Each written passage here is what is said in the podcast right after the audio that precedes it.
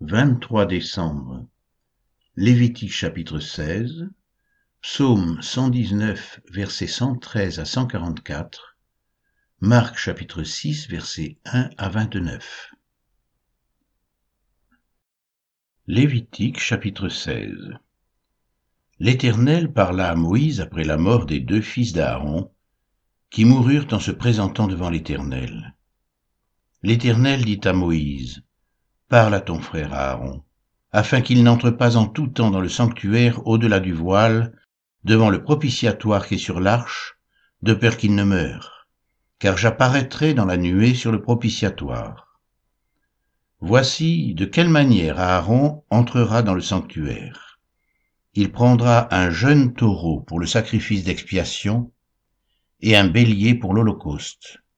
Il se revêtira de la tunique sacrée de lin, et portera sur son corps des caleçons de lin. Il se ceindra d'une ceinture de lin, et il se couvrira la tête d'une tiare de lin. Ce sont les vêtements sacrés dont il se revêtira, après avoir lavé son corps dans l'eau. Il recevra de l'assemblée des enfants d'Israël deux boucs pour le sacrifice d'expiation et un bélier pour l'Holocauste. Aaron offrira son taureau expiatoire, et il fera l'expiation pour lui et pour sa maison. Il prendra les deux boucs, et il les placera devant l'Éternel, à l'entrée de la tente d'assignation. Aaron jettera le sort sur les deux boucs, un sort pour l'Éternel, et un sort pour Azazel. Aaron fera approcher le bouc sur lequel est tombé le sort pour l'Éternel, et il l'offrira en sacrifice d'expiation.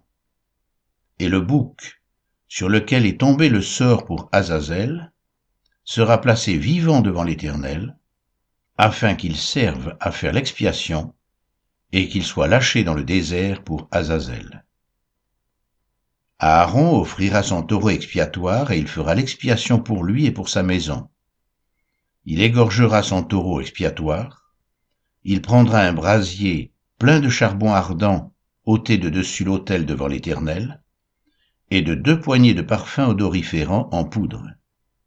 Il portera ces choses au-delà du voile, il mettra le parfum sur le feu devant l'Éternel, afin que la nuée du parfum couvre le propitiatoire qui est sur le témoignage, et il ne mourra point. Il prendra du sang du taureau, et il fera l'aspersion avec son doigt sur le devant du propitiatoire, vers l'Orient. Il fera avec son doigt sept fois l'aspersion du sang devant le propitiatoire. Il égorgera le bouc expiatoire pour le peuple, et il emportera le sang au-delà du voile. Il fera avec ce sang comme il a fait avec le sang du taureau. Il en fera l'aspersion sur le propitiatoire et devant le propitiatoire. C'est ainsi qu'il fera l'expiation pour le sanctuaire à cause des impuretés des enfants d'Israël et de toutes les transgressions par lesquelles ils ont péché. Il fera de même pour la tente d'assignation qui est avec eux au milieu de leurs impuretés. Il n'y aura personne dans la tente d'assignation lorsqu'il entrera pour faire l'expiation dans le sanctuaire jusqu'à ce qu'il en sorte. Il fera l'expiation pour lui et pour sa maison et pour toute l'assemblée d'Israël. En sortant, il ira vers l'autel qui est devant l'Éternel et il fera l'expiation pour l'autel. Il prendra du sang du taureau et du bouc, et il en mettra sur les cornes de l'autel tout autour.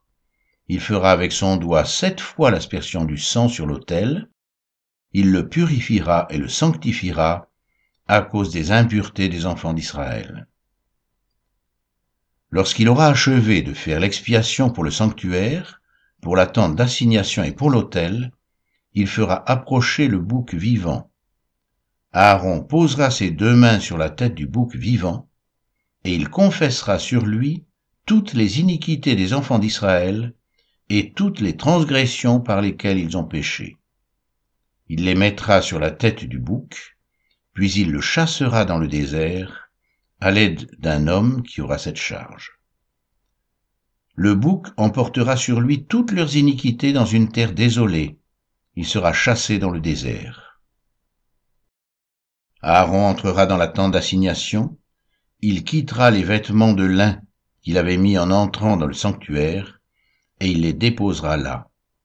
Il lavera son corps avec de l'eau dans un lieu saint, et reprendra ses vêtements, puis il sortira, offrira son holocauste et l'holocauste du peuple, et fera l'expiation pour lui et pour le peuple.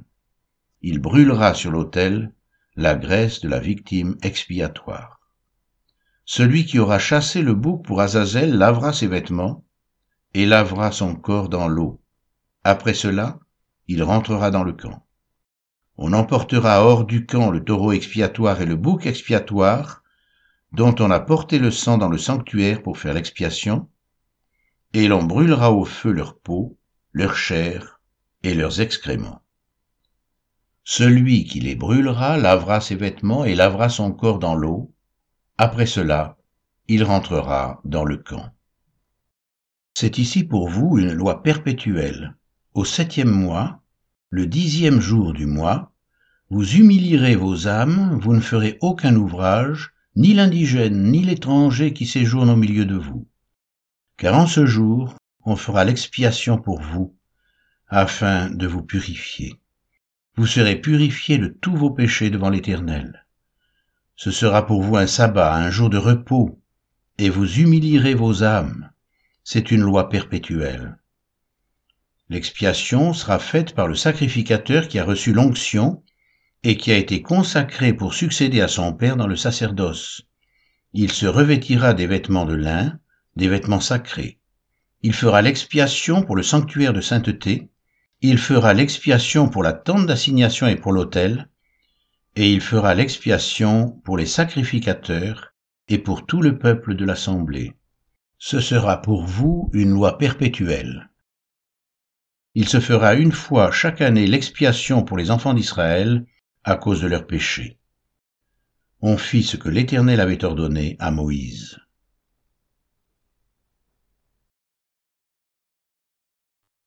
Psaume 119, versets 113 à 144. Je hais les hommes indécis, et j'aime ta loi. Tu es mon asile et mon bouclier. J'espère en ta promesse. Éloignez-vous de moi, méchant, afin que j'observe les commandements de mon Dieu. Soutiens-moi selon ta promesse, afin que je vive, et ne me rends point confus dans mon espérance. Sois mon appui, pour que je sois sauvé, et que je m'occupe sans cesse de tes statuts. Tu méprises tous ceux qui s'écartent de tes statuts, car leur tromperie est sans effet. Tu enlèves comme de l'écume tous les méchants de la terre, c'est pourquoi j'aime tes préceptes. Ma chair frissonne de l'effroi que tu m'inspires et je crains tes jugements. J'observe la loi et la justice. Ne m'abandonne pas à mes oppresseurs. Prends sous ta garantie le bien de ton serviteur, ne me laisse pas opprimer par des orgueilleux. Mes yeux languissent après ton salut et après la promesse de ta justice. Agis envers ton serviteur selon ta bonté et enseigne-moi tes statuts. Je suis ton serviteur. Donne-moi l'intelligence pour que je connaisse tes préceptes. Il est temps que l'Éternel agisse. Il transgresse ta loi. C'est pourquoi J'aime tes commandements, plus que l'or et que leur fin. C'est pourquoi je trouve juste toutes tes ordonnances. Je hais toute voix de mensonge. Tes préceptes sont admirables. Aussi mon âme les observe. La révélation de tes paroles est claire. Elle donne de l'intelligence aux simples. J'ouvre la bouche et je soupire, car je suis avide de tes commandements.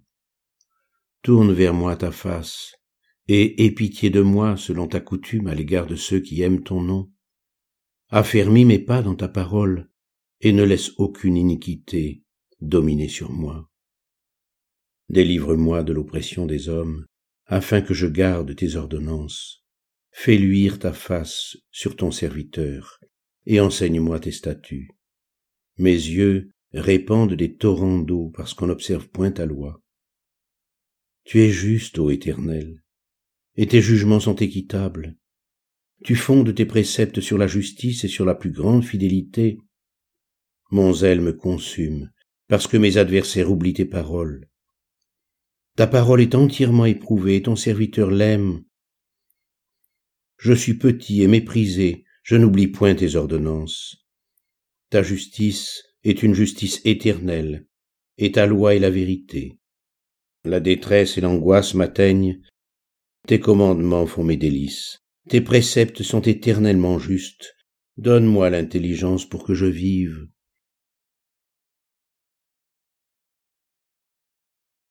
Marc 6, versets 1 à 29 Jésus partit de là et se rendit dans sa patrie. Ses disciples le suivirent. Quand le sabbat fut venu, il se mit à enseigner dans la synagogue. Beaucoup de gens qui l'entendirent étaient étonnés et disaient D'où lui viennent ces choses? Quelle est cette sagesse qui lui a été donnée et comment de tels miracles se font-ils par ses mains? N'est-ce pas le charpentier, le fils de Marie, le frère de Jacques, de Jose, de Jude et de Simon? Et ses sœurs ne sont-elles pas ici parmi nous?